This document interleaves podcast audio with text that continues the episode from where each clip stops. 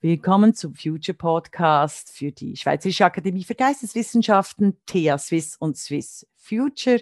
Am Mikrofon ist Regula Stempfli und auf der anderen Seite sitzt Estefania Guerro, die Unternehmerin für Diversity und Empowerment und äh, politische Aktivistin Deutsche und in der Schweiz. Mir gegenüber äh, willkommen, Stefania Guerro. Herzlichen Dank, Regula, für diese Einleitung. Ich freue mich, dass dieses Gespräch hier zustande kommt und Diversität im Kontext der Digitalisierung ähm, ein entscheidendes Thema hier aufgegriffen wird. Ich habe mich selbst noch nie als Aktivistin bezeichnet, äh, möchte das aber jetzt erstmal so stehen lassen. Dankeschön. Ah, tut mir leid, ich habe das genommen, weil wir uns beide kennengelernt haben im März zu einem der wichtigen Panels von Swiss Info zur politischen äh, Partizipation, äh, Demokratie Diversity und auch dem Frauenengagement. Ähm, ich weiß, dass du ein, ein ganz wichtiges Unternehmen leitest und ich möchte auch hier äh, puncto Unternehmen, Diversity und Digitalisierung dich befragen. Unsere Hörer und Hörerinnen mögen es immer sehr, wenn auch das Journey, die Biografie eingebettet wird in das Zukunftsdenken oder in das politische Denken. Du bist ja äh, wirklich eine wichtige Theoretikerin der Diversity. Kannst du etwas über deinen Werdegang erzählen? Über meinen Werdegang sehr gerne. Ich äh, mache es kurz.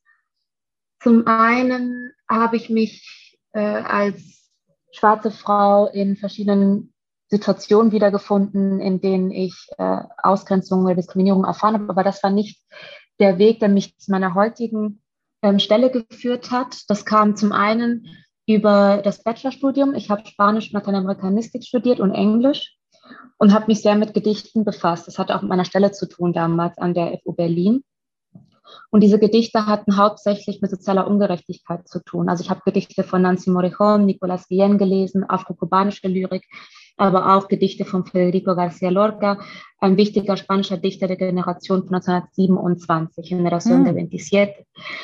Und im Anschluss habe ich dann ein ähm, Stipendium erhalten vom Carlo-Schmidt-Programm und bin zur UNO nach Genf, habe dort äh, zur humanitären ähm, Hilfe äh, einige Arbeitserfahrungen sammeln können und habe da irgendwie gemerkt, ähm, helfen oder Verantwortung, das verschwimmt für mich in eine Richtung, die mir nicht immer ganz wohl ist. Also wann sprechen wir von einer helfenden Hand und wann wäre es eigentlich richtig, von einer ähm, Verpflichtung zu sprechen, wo auch hm. Sozialverträge hinterstehen, Menschenrechtsverträge hinterstehen. Hm, das ist ganz wichtig.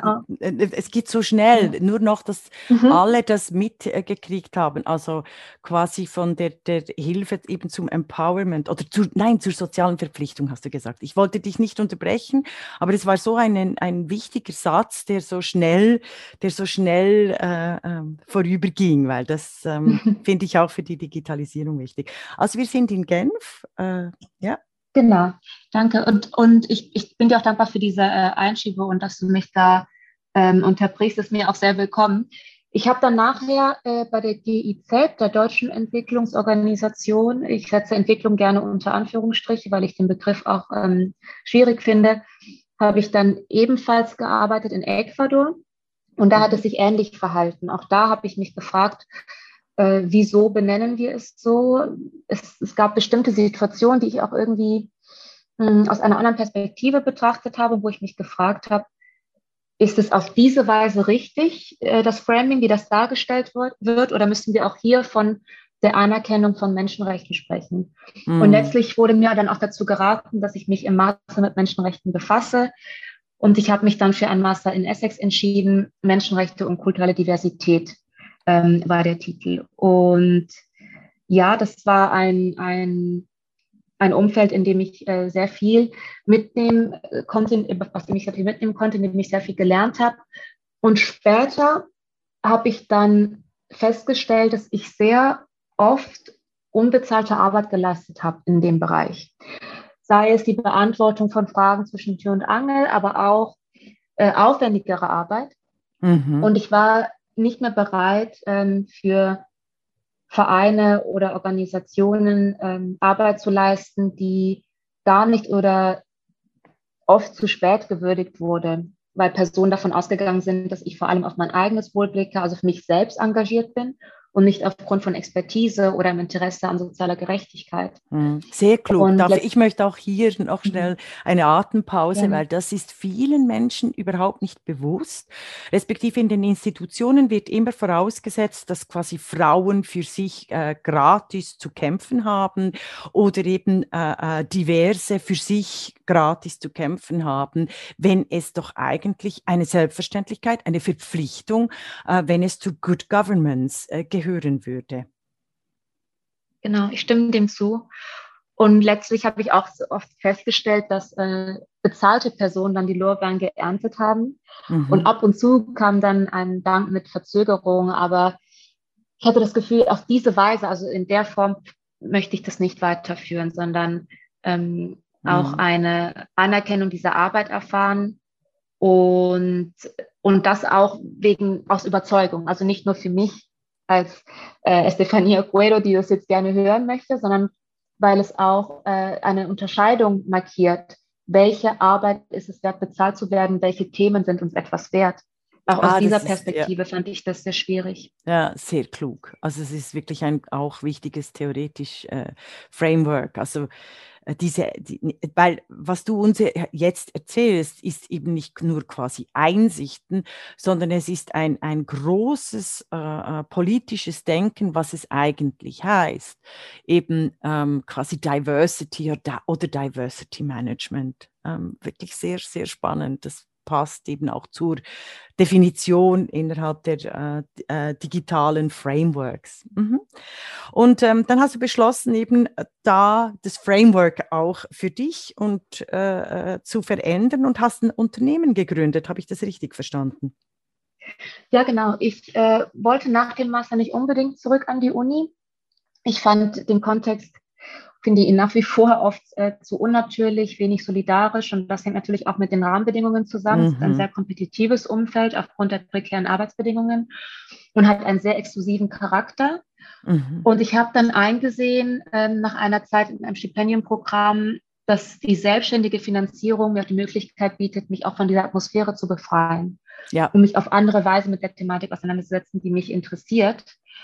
Und äh, ja, so ist es dann dazu gekommen, dass ich gedacht habe, okay, diese beiden, ähm, diese beiden Anliegen möchte ich zusammenführen. Und ich bin eine Person, die sehr gerne an verschiedenen äh, Projekten arbeitet. Ich möchte auch ungern, oder es fällt mir sehr schwer, Dinge aufzugeben, ähm, die mich interessieren und mich einnehmen. Und deswegen ist das jetzt für mich eine sehr, sehr äh, gute, gute Lösung. Auch mhm. weil ich glaube, dass das, wie soll ich sagen, die Arbeit im Diversitätsbereich auch hier in der Schweiz ist wirklich kollaborativ und das hat auch mit, ähm, ich sag mal, einer Tradition zu tun, wenn es um die Bekämpfung von antischwarzem Rassismus geht. Queerfeministisch kann ich das zumindest äh, wirklich so sagen. Es ist, es ist eine Zusammenarbeit, in der nicht die einzelnen Personen gehypt werden, sage ich mal, sondern mhm.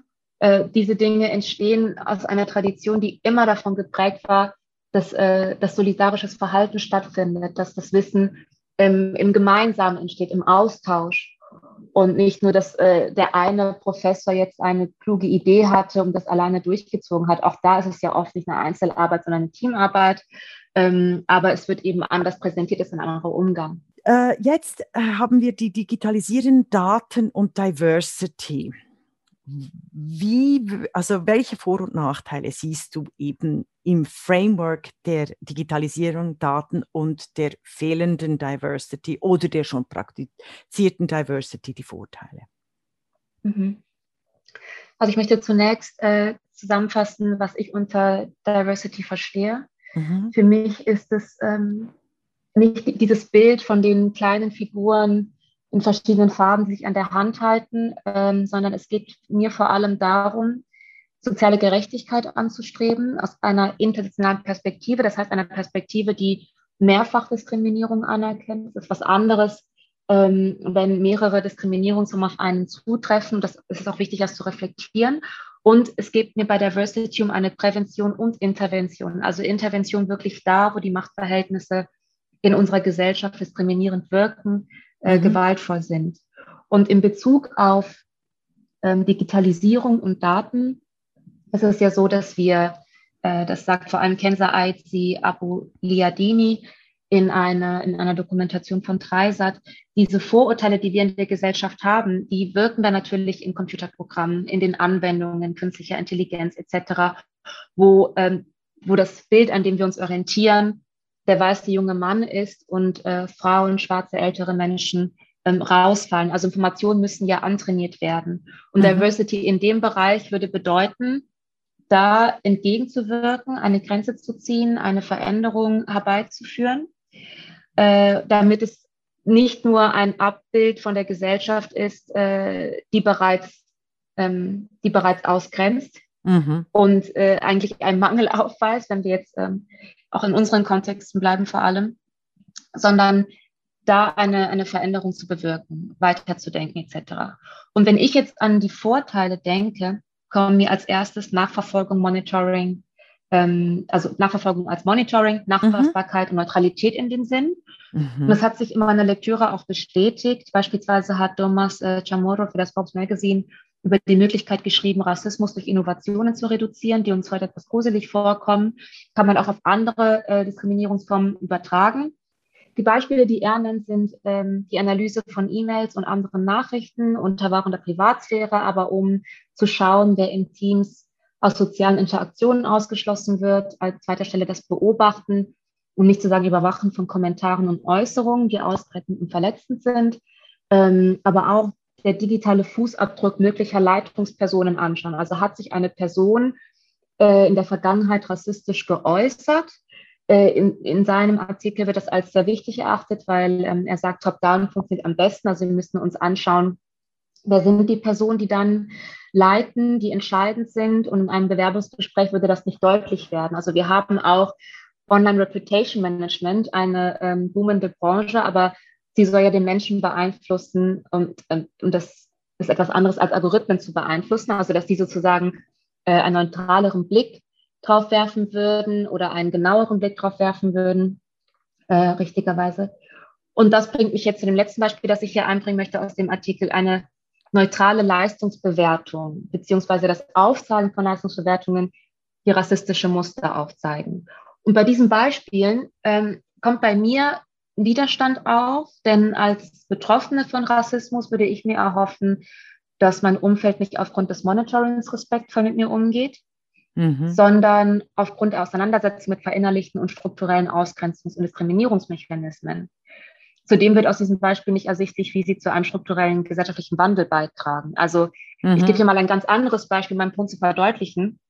Eine Medizinstudentin in der Schweiz kann mit vielen Menschen befreundet sein, die alle sehr unterschiedliche Körper und Erfahrungen haben. Ja. Wenn sie das Studium beendet hat und in die Praxis übergeht, ist es trotzdem sehr gut möglich, wenn nicht sogar wahrscheinlich, dass sie in ihrem gesamten Studium nicht gelernt hat, Symptome auf einer Haut zu erkennen, die einen hohen Melaninanteil aufweist. Mhm, das und für viele Menschen das ist entscheidend, diese, diese riesen Datenleerstellen auch. Also diese völlige, völligen Leerstellen, der Void mit äh, Diversity äh, äh, Körpern umzugehen. Genau. Und für viele Menschen, die von Rassismus betroffen sind, äh, ist dieser Missstand tödlich.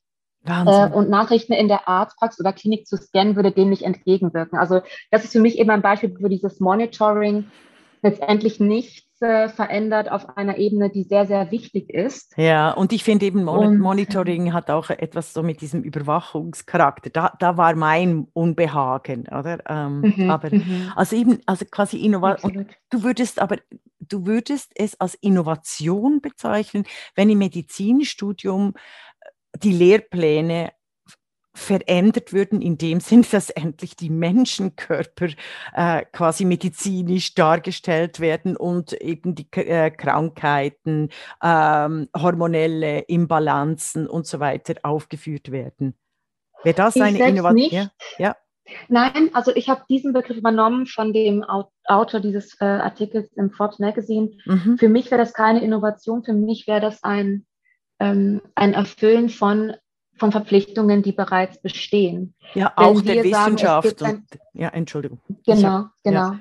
Auch der Wissenschaft und der, der, medizinischen Wissenschaft. Oder? Es geht nicht an, mhm. dass du, äh, dass wir äh, quasi Mediziner, Medizinerinnen haben, die ähm, den besten Stand der Medizin verkörpern und mhm. unglaubliche Lehrstellen im Syllabus, im, im Lehrplan, in der Erfassung der, äh, äh der, der Menschen aufweisen. Absolut, ja. Sehr wichtiges Beispiel, ja. Also du würdest es nicht als Innovation äh, bezeichnen, sondern quasi als Implementation, als Vollzug der bestehenden, äh, auch äh, verfassungsrechtlichen Grundsätze. Genau, das ist meine Überzeugung. Mhm, mhm. Definitiv, definitiv, ja. Ja, und ich, äh, ich möchte vielleicht auch noch auf weitere Aspekte eingehen, wenn noch Zeit bleibt für diese Frage. Unbedingt, unbedingt. Das ist äh, wahnsinnig spannend. Vielen, vielen Dank. Ja. Ich, ich möchte mich nämlich, ähm, ich möchte noch auf, auf die Big Data eingehen und in diesem Zusammenhang auf Kate Crawford verweisen, die davor warnt, dass enorme Datensammlungen zu präziseren und subtileren Formen von Diskriminierung führen können. Ah, sehr spannend. Also ja. Big Data, die in, inhärent äh, zur Diskriminierung führen. Ist das richtig? Habe ich das richtig verstanden? Genau. Mhm. genau. Gerne. Also nicht, dass es dann überkommen wird, sondern dass es eigentlich äh, noch mehr ins Detail geht. Also wir haben über Auswirkungen im Gesundheitsbereich ähm, gelesen, also beziehungsweise Auswirkungen im Hinblick auf die Versicherung. Klicks werden nachverfolgt und analysiert, werden sexuelle Orientierung, der Konsum von Substanzen, die eine Sucht verursachen könnten, Eigenschaften der Persönlichkeit etc. Und wir wissen auch, dass Menschen mit wenigen finanziellen Mitteln das Internet anders erleben als reiche Menschen. Mhm. Und sie plädiert eben dafür, dass es Prozesse geben sollte, die uns diesbezüglich schützen. Und ich glaube auch, diese Prozesse können gedacht werden, ähm, ausgehend von, äh, von Menschenrechten oder anderen Gegebenheiten. Du hast die Verfassung genannt, ähm, um, um sicherzustellen, dass die äh, Gleichwertigkeit auch tatsächlich gelebt wird, die Gleichwertigkeit mhm. ähm, aller Menschen. Das heißt, hinter all dem steckt natürlich immer die Frage, möchten die Personen das einsetzen und möchten hm. sie es so einsetzen, dass ein missbräuchlicher ähm, Einsatz verhindert werden kann. Und natürlich kann man die Person dahinter nicht, äh, nicht aus der Verantwortung ziehen. Ich bin offen dafür, neue Lösungswege zu denken. Ich finde das auch gut. Ich denke aber nicht, dass der Abbau von Diskriminierung äh, so herausfordernd ist, weil die aktuellen Ideen nicht gut genug sind. Also dass es irgendwie nicht schon gute Strategien geben würde. Ich glaube, diese ähm, die Herausforderung liegt, liegt darin, dass sehr viele mächtige Personen Verantwortung übernehmen müssten, Privilegien aufgeben müssten.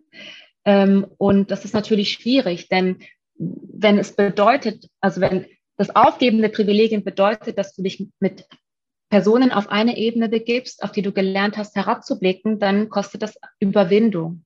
Und mhm. ich weiß nicht, ob, ob äh, digitale Lösungen allein, ich will, ich will aber nicht meinen mein, mein Kopf davor verschließen, ähm, diese, diesen, diesen Umstand einfach auflösen können. Ich finde das sehr kompliziert. Was würdest du als Unternehmerin Diversity raten, wenn jetzt quasi Digitalisierung äh, Schweiz auf Stefania Coera zu, zukommen würde und sagen, wir brauchen ganz banal, wir brauchen Diversity in unseren Big Data? Mhm. Ähm, ich glaube, dass meine Antwort darauf wäre, dass die Personen, die dann tatsächlich diese Produkte entwickeln, mhm. ähm, Verantwortung tragen, einen Sensibilisierungsprozess durchlaufen. Äh, ah. man, es ist ja. nicht möglich, äh, Systeme umzudenken, wenn es noch keine Reflexion gegeben hat. Mhm. Das heißt, bevor es in die praktische Anwendung geht, muss erstmal ein Verständnis, äh, ein Verständnis herbeigeführt werden. Wieso sprechen wir darüber? Ähm, gibt es diese Missstände? Es gibt tatsächlich noch sehr viele Personen, die das Gefühl haben, ähm, Diskriminierung sei nicht vorhanden. Äh, wir wären schon sehr weit oh. vorangekommen, es sei nicht mehr nötig, äh, die auch bestimmte Privilegien, ähm, die gelebt werden, von sich selbst noch nie wahrgenommen haben. Also noch ja. nie sich die Frage gestellt haben, okay, äh, was bedeutet es eigentlich, dass ich mit einem deutschen Pass leben darf? Ja. Zum, als Beispiel. Und ich glaube, dass wir dort ansetzen müssten. Mhm. Äh, das ist nicht angenehm. Also du hast auch genannt, es ist, es ist schwer ähm, anzuerkennen, dass das eigene Leben stark von Diskriminierung, Privilegierung und anhaltender Ungerechtigkeit geformt wird. Ja. Und das kostet Überwindung. Das ist auch, es ist auch ratsam, tatsächlich eine, eine Begleitung zu haben. Und ich sehe ein Potenzial in der Neutralität, wenn es um die Digitalisierung geht. Ich glaube schon, ja. dass es möglich ist, ähm, auf so etwas hinzuarbeiten. Ich möchte das gar nicht absprechen. Aber dafür muss eben wichtig sein, äh, ein, ein gemeinsames Bild äh, oder eine gemeinsame Einschätzung zu machen und sich zu fragen, was bedeutet Neutralität. Genau, ähm, die Frameworks. Wir, ja. ja, Entschuldigung. Genau. Ja. Und mhm. könnten wir praktisch, und könnten wir auch ähm, eine machtkritische Denkweise programmieren. Beispielsweise sind für mich Fragen, die ich so frei stelle, weil ich auch nicht ähm, als Entwicklerin tätig bin oder Programmiererin, aber die ich interessant finden würde, die ich, die ich fragen würde in einem, in mhm. einem Workshop, äh, der, der dann eine Praxisüberleitung macht, also einem aufbauenden, einem aufbauenden Workshop. Und mhm. ich sehe es aber bei den Codes beispielsweise ähnlich wie bei einer Sprache. Äh, ich meine, jetzt reden wir sehr häufig oder hören wir häufig in den Medien äh, über gender-inklusive Sprache oder inklusive Sprache generell. Und ja. es gibt verschiedene Argumente, Personen wehren sich, aber letztendlich ist es dann bei diesen Fragen ähnlich. Welche Sprache bräuchte ein Team ähm, von EntwicklerInnen, ähm, von Personen, die in dem Bereich tätig sind, um das zu ermöglichen? Diese Sprache müsste gefunden werden, müsste, müsste selbst weiterentwickelt werden ähm, und ja. auch ausprobiert.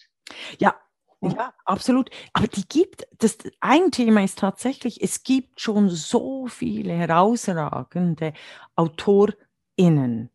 Äh, mhm. Also du hast ja im ganzen, im Studium, du hast selber quasi, wenn du eine Literaturliste für Diversity äh, zusammenstellst, deine, also auch wenn in deine Wissenschaft, es gibt wirklich schon Bibliotheken, würde ich jetzt äh, sagen, die die wichtigen Frameworks, die andere Sprache, die Poesis, die Gestaltung von äh, Inklusion, von äh, sozialen Grundrechten, von Menschenrechten präziser, viel präziser beschreiben. Und die müssten einfach auch in die Big Data fließen.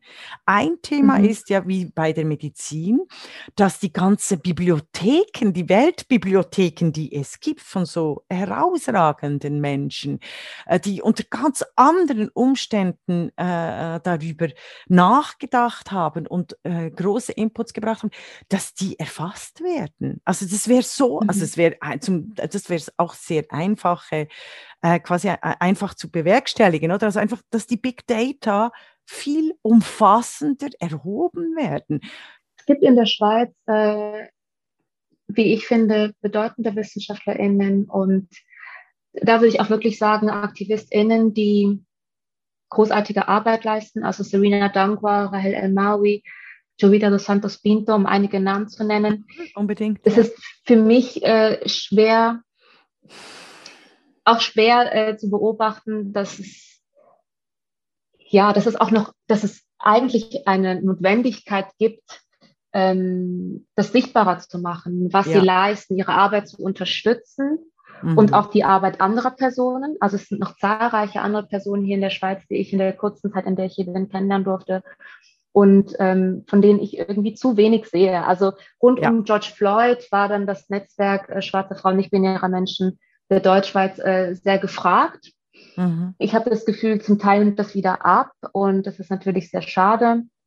Ähm, aber es ist nicht so, als, als gäbe es diese anderen Personen nicht. Es gibt Personen, die nicht äh, alte weiße Männer sind. Du hast jetzt ge äh, genannt. Ich, ich bin auch immer dankbar, wenn das mal so aufgegriffen wird und auch mal so explizit ausgesprochen wird. Es gibt diese anderen Menschen und sie erhalten für ihre Forschung und ihre Arbeit vielleicht auch nicht die gleiche äh, Unterstützung. Ähm, die finanziellen Interessen liegen vielleicht woanders, andere Forschungsprojekte werden gefördert.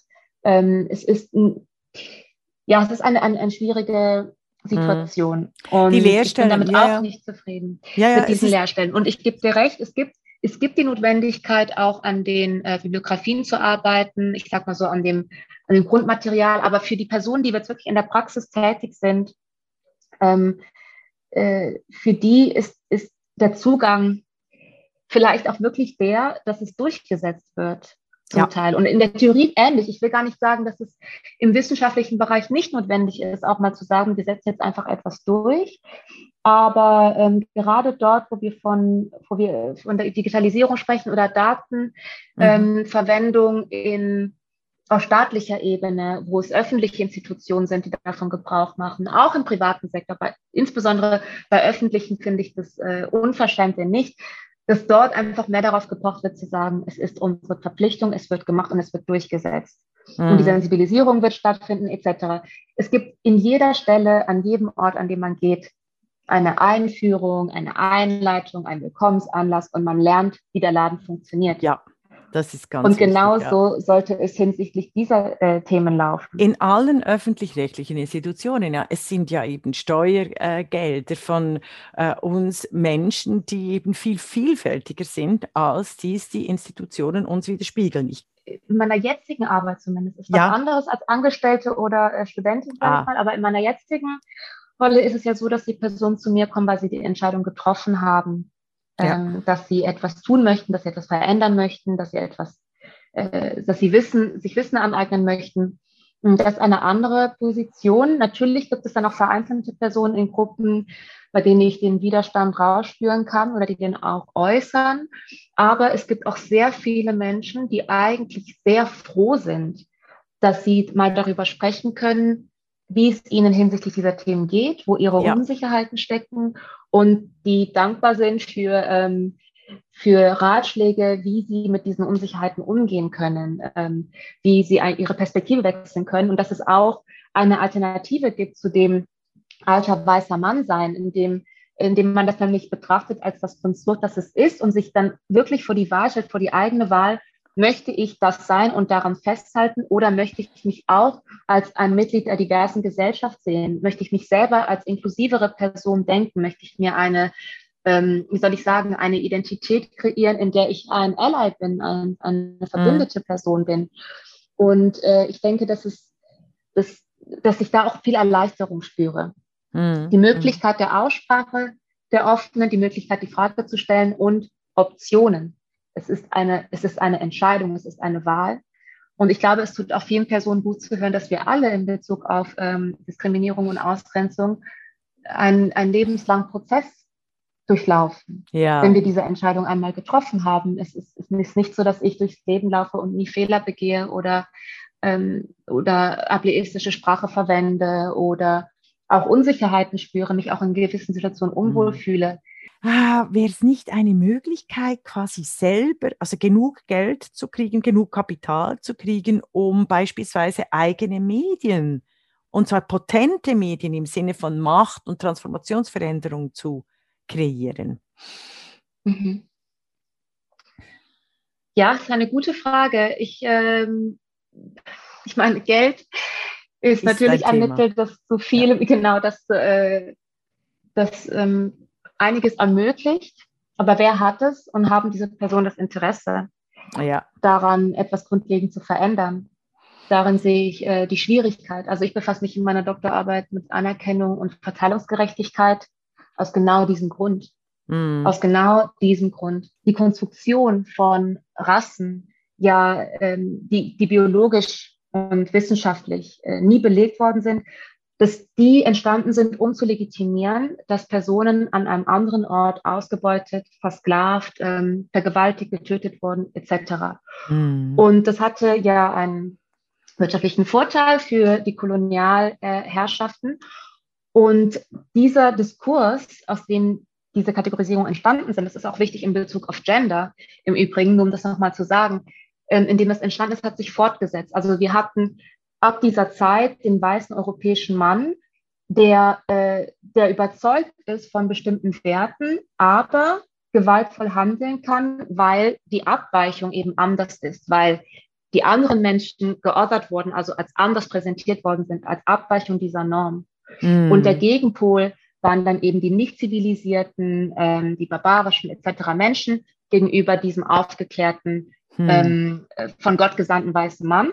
Mhm. Und die Fortsetzung äh, von diesem Diskurs ist dann tatsächlich der Entwicklungsdiskurs. Also irgendwann war es dann nicht mehr so, es gibt ähm, äh, kolonial und ähm, also, oder herrschende und beherrschte, ja.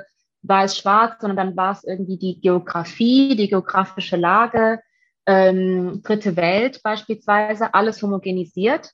Aber mhm. natürlich, es waren alles die ehemaligen Kolonien.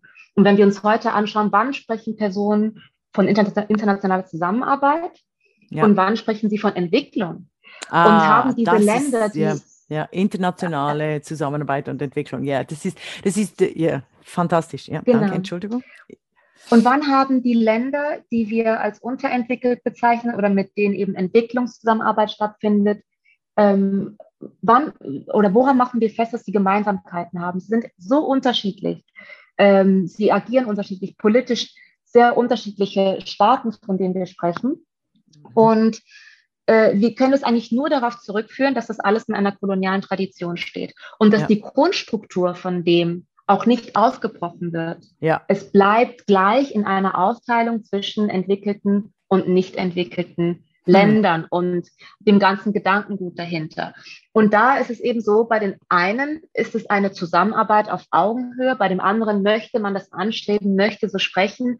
Aber aufgrund dieser äh, Tradition, die dann einfach fortgesetzt wird, auch mit diesen Kategorien und Einteilungen, ist es schwierig. Und das Geld, das jetzt fließt, ähm, ist dann nicht zu einem Ausgleich von Menschenrechtsverbrechen, die begangen worden sind über hunderte ja. Jahre hinweg, sondern es ist die Hilfe ja. die, ähm, die, die stattfindet. Und das betrachte ich als sehr, sehr kritisch. Für mich sind das im, im höchsten Fall Entschädigungsleistungen, die da geleistet werden, mhm. ähm, unabhängig davon, welche Organisation, also ob das jetzt kirchliche Organisationen sind, die katholische Kirche hat ja auch ähm, einiges an, an Verbrechen geleistet, oder ob das jetzt ähm, staatliche Unterstützungen sind. Und da wird das sehr oft dargestellt, als wäre es einfach eine, ein Wohl, also ein, ja. eine, eine, gute Tat ohne Eigeninteressen. Wenn mhm. wir uns mhm. aber dann auch genauer anschauen, welche Staaten werden wann in welchem Bereich unterstützt, ist es schwierig. Also wir kommen sehr schnell an den Punkt, wo, wo deutlich wird, die wirtschaftlichen Interessen sind da und sie werden gerne dargestellt als, ähm, als helfende Hand. Und das ist einfach schon lange so gegeben und da gibt es auch ein, ein ein, ein Widerstand zu aus den Ländern des globalen Südens, um es mal so zu sagen, mhm. äh, die, die, da, die das anders sehen. Und ich bin eine, eine ähm, Anhängerin von Aram Siai. Ich ähm, arbeite auch viel mit seinen Texten. Der sagt, wir müssten eigentlich, also er plädiert dafür, den Entwicklungsbegriff abzuschaffen und die Dinge so zu benennen, wie sie sind. Wenn die äh, Weltbank Infrastrukturprojekte fördert oder einen Staat attraktiver machen will für Investitionen, mhm. ist das nicht das Gleiche, wenn eine NGO ein Projekt ähm, mit Frauen und nicht-binären Menschen umsetzt. Ja. Das ist nicht das gleiche Ziel. Es ist nicht der gleiche, die gleiche politische Haltung dahinter. Es ist unterschiedlich. Und er sagt wirklich, lasst uns die Dinge so benennen, wie sie sind. Mhm. Es kann international sein, es kann unterstützend sein, es kann kollaborativ sein, aber es ist nicht einfach alles Entwicklung. Ja, ja, sehr wichtig, sehr wichtig. Vielen, vielen Dank. Und genau das sollte sich eben auch in den Big Datas, in den Statistiken, in der Berichterstattung, in über oder in den OECD-Statistiken, all das sollte eben genau da einfließen. Ähm, jetzt noch eine Frage zur Infrastruktur, Geld und Kultur. Wie hängen die Punkte Diversity zusammen und wo funktioniert es, wo funktioniert es nicht? Okay, ich gebe, um den Zusammenhang aufzuzeigen, gerne ein Beispiel. Nehmen wir Unterkünfte, die abgelegen sind und die für Personen vorgesehen sind, die sich in einem Asylprozess befinden. Mhm. Ziehen wir in Betracht, dass sie über begrenzte finanzielle Mittel verfügen und es für sie mit großem Aufwand verbunden ist, beziehungsweise nahezu unmöglich, am gesellschaftlichen Leben, geschweige denn Kulturangeboten teilzunehmen. Mhm. Ich habe mich mit einer Person unterhalten, die das Lernangebot für geflüchtete Menschen an einer Schweizer Universität koordiniert und erfahren, dass sämtliche Gelder, die in diesem Bereich eingesetzt werden können, letztlich für Fahrtkosten ausgegeben werden, hm. damit interessierte Personen überhaupt teilnehmen können. Ja. Also das zu dem, wie könnte ein solcher Zusammenhang aussehen? Und äh, um, um bei der zweiten Frage zu bleiben, wo funktioniert es und wo funktioniert es nicht? Ähm, wenn wir bei Funktionieren daran denken, dass äh, es eben eine Intervention gibt oder eine Prävention äh, zugunsten von sozialer Gerechtigkeit, dann denke ich, äh, ist, ist der entscheidende Aspekt, dass eine Kultur geschaffen wird, die diversitätssensibel ist, die kritisch ist, damit in einem solchen Prozess, wie wir es jetzt an dem Beispiel gesehen haben, an sehr wichtigen Stellen ersichtlich wird, dass es ein Problem gibt. Also dass es nicht einfach hingenommen wird. Das sollte nicht einfach sagen, ist so. Ja. Es gibt einfach Menschen, die haben diese Situation, das ist einfach mhm. der Umstand. Mhm. So haben wir es immer gemacht und so weiter. Ich könnte zig solcher Sätze auflisten, sondern ähm, dass wir anerkennen, es gibt strukturelle Diskriminierung, ähm, äh, dass wir Dinge genauer anschauen, dass wir, dass wir tatsächlich ähm, einen bewussteren, genaueren Blick haben, den einnehmen und den auch beanspruchen, unsere Position und auch uns sicher fühlen in unseren Positionen, in denen wir, ähm, in denen wir Einfluss ausüben können auf eben solche Umstände. Und das können sehr verschiedene Personen sein. Ähm, natürlich ist es nicht so leicht, wenn man jetzt nicht an der obersten Stelle sitzt in, in der Hierarchie, aber dennoch ist es machbar. Mhm. Und ich glaube, da, wo eine Auseinandersetzung stattfinden kann, da, da wo sie erwünscht ist, ähm, da, wo auch eine, ich sag mal, kritische Auseinandersetzung stattfinden kann. Also Personen keine Angst haben müssen zu sagen, du, ich habe das Gefühl, da läuft irgendwas nicht gut. Ja. Da, da funktioniert äh, Diversität, da wo, da wo diese Bereitschaft da ist. Und letztendlich, es beginnt an, an Schulen, also Rahel al-Mawi und ähm, äh, Mandi Abu Shoak haben über Rassismus in, in Schulbüchern gelesen. Es gibt natürlich auch andere Diskriminierungsformen in Schulbüchern, die nicht aufgefasst worden sind. Also überall vom Beginn unserer Bildung aus, in jedem Gesellschaftsbereich ähm, ist es zu finden. Und es ist wirklich nicht so, dass irgendwer ähm, von einzelnen Personen erwartet, dass sie von heute auf morgen alles verändern äh, und damit, dass es funktioniert, sozusagen gegeben ist. Aber wenn ich in einer Finanzabteilung arbeite, äh, Geld, wenn ich in einer Kulturinstitution arbeite, in einem Theater etc., ja. wenn ich an eine Infrastruktur denke, sei es, dass ich ein, ein Bahnnetzwerk entwerfe, aber auch kleinere ja. Dinge in Bezug auf Apps, dass ich einfach diese Perspektive mitnehme. Bevor mhm. ich zur äh, UNO gegangen bin für das Praktikum, hab, war ich ein bisschen hin und her gerissen, weil ich dachte, okay, bis Jahr war ich irgendwie so grassroots-mäßig ähm, tätig, war im direkteren Kontakt mit Personen, die betroffen sind von, ähm, von Diskriminierung, äh, die ich nicht erlebe mit meinen Privilegien, mit meinem Pass etc. Äh, und jetzt gehe ich an so eine große, zu einer so großen Organisation. Ich habe mich ein bisschen gefragt, ob ich äh, verräterisch handle. Und da wurde mir ähm, mitgegeben, von Angela Davis übrigens, das war ein Treffen in Berlin mit schwarzen AktivistInnen, Toll. dass wir den Struggle mitnehmen müssen. Sie meinte, nimm, nimm den Kampf dorthin, äh, wo du arbeiten wirst. Es ist unabhängig, es ist egal, ob du in einer Bäckerei tätig bist oder ob du in, für den Staat arbeitest, aber nimm diese Fragen mit, nimm, nimm diese Kritikpunkte mit. Ja. Und das sehe ich eben in Bezug auf diese Zusammenhänge. Wir müssen mhm. überall das mitdenken, um das aufzuzeigen, dass es Zusammenhänge gibt und, und, und auf, um darauf hinzuweisen, dass es diese Leerstellen gibt, die du äh, auch angesprochen hast. Mhm.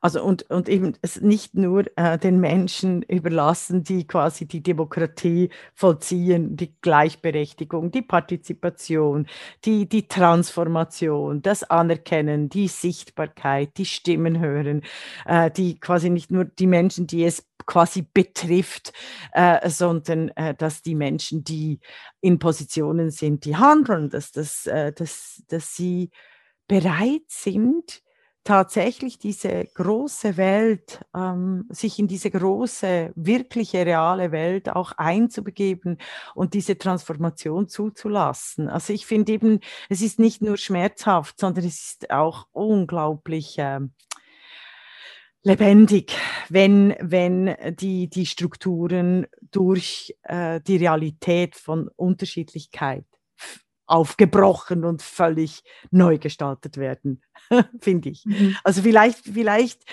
vielleicht, äh, ähm, ich merke oft im Gespräch, es fehlt vielleicht auch so die, diese positiven Outlooks. Das klingt mhm. total mhm. privilegiert, gell?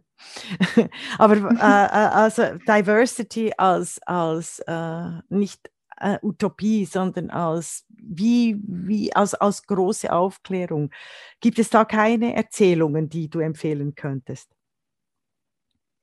Doch, ich denke, die Frage ist, was betrachten wir als, als negativ und was mhm. betrachten wir als positiv? Also ich glaube, dass beispielsweise das Gefühl der Unsicherheit, ähm, Fatima Momoni, eine äh, Spoken Word Künstlerin, die auch hier in der Schweiz tätig ist, hat das mal aufgegriffen in einem ihrer Auftritte in der Gessnerallee, diese Unsicherheit, das Gefühl, können wir auch als Einladung betrachten, einen Schritt zurückzugehen und uns zu fragen, wo ähm, ist noch Verbesserungspotenzial, wo habe ich noch Fragen, dass wir das nicht einfach von uns weisen, mhm. wenn es mal nicht ideal ist. Und in Bezug auf ähm, äh, positive Bilder, ich denke, die gibt es. Es gibt äh, sie auch in Serien beispielsweise. Ich weiß nicht, wie der Name äh, der Serie ist, aber eine Freundin von mir hat mir von einer Serie erzählt, wo Diversität nicht das Thema ist, ja. aber eine sehr diverse Gesellschaft abgebildet wird. Ja, ja. Das heißt, ob es jetzt nun visuell ist oder durch Erzählungen ist, ähm, ich, ich, ich bin wirklich für beides. Zum einen, uns diese positiven Bilder zu suchen, da wo wir sie für wichtig äh, empfinden. Mhm. Und zum anderen, uns zu fragen, warum empfinde ich negativ über bestimmte Dinge und kann ich das auch aus einer positiven Perspektive betrachten? Ist das für mich möglich? Je sicherer wir sind in unseren Existenzen, desto weniger haben wir zu verlieren, wenn wir diese Themen ansprechen. Ja.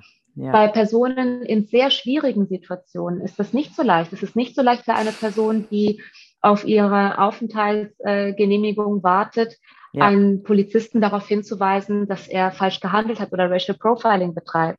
Für ja. eine Person, die einen Schweizer Pass hat, ist es etwas anderes. Also wir müssen uns auch manchmal fragen, was riskiere ich hier? Sind es fünf unangenehme Minuten am, beim Abendessen äh, oder riskiere ich mehr als das? Und oft haben wir eigentlich eine sehr sichere Position, aus der wir uns diesen Themen stellen. Und ich glaube, das ist ähm, das ist eigentlich etwas Tolles. Und ich glaube, das könnten sich Personen auch öfter mal in Erinnerung rufen, dass das so ist. Und, und dass es eine, ein guter Umstand ist, um zu starten.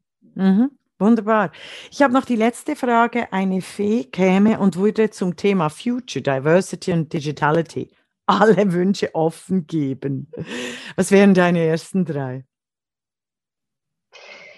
Äh, gäbe es nur einen Wunsch, würde ich sagen, dass wir nicht auf die Zukunft warten, um Missständen entgegenzuwirken. Ähm, auch weil es Verantwortliche gibt. Es ist nicht so, dass die Lage ist, wie sie ist, ähm, durch Zufall oder weil eine andere Fee sich da vertan hat, sondern äh, es gibt Menschen, die Verantwortung haben und diese Verantwortung wahrnehmen müssen. Ausgrenzung ist ein Akt, es ist aktiv, es ist ein es ist eine Handlung, die passiert, auch wenn wir sie nicht äh, jeden Tag wahrnehmen. Aber wenn es drei sind, möchte ich als zweites hinzufügen, Mut zu sozialeren Zielen. Ich äh, denke, wir müssen viele Ängste auch überwinden, gerade im Hinblick auf die Zukunft, Ressourcenknappheit etc. Ähm, konkurriert das Interesse am eigenen Überleben mit dem Gedanken an Diversität oft mhm. zu Unrecht oder eigentlich fast nur zu Unrecht. Ja. Ähm, und, und deswegen denke ich, dass wir über diese Ängste sprechen müssen, äh, offen, aber eben auch den Mut haben sollten, sie zu überwinden, um äh, unseren sozialrechtlichen Verpflichtungen ähm, entgegenzukommen oder sie auch wahrzunehmen. Und an dritter Stelle möchte ich sagen, es muss auch nicht immer Mut sein, sondern vielleicht einfach das Commitment, also die Wahrnehmung der bestehenden und vereinbarten sozialen Ziele. Mhm. Das ist mhm. nicht neu. Ja, wunderbar. Vielen, vielen Dank, Estefania Quera, für dieses transformative informative und zauberhafte Gespräch. Vielen Dank.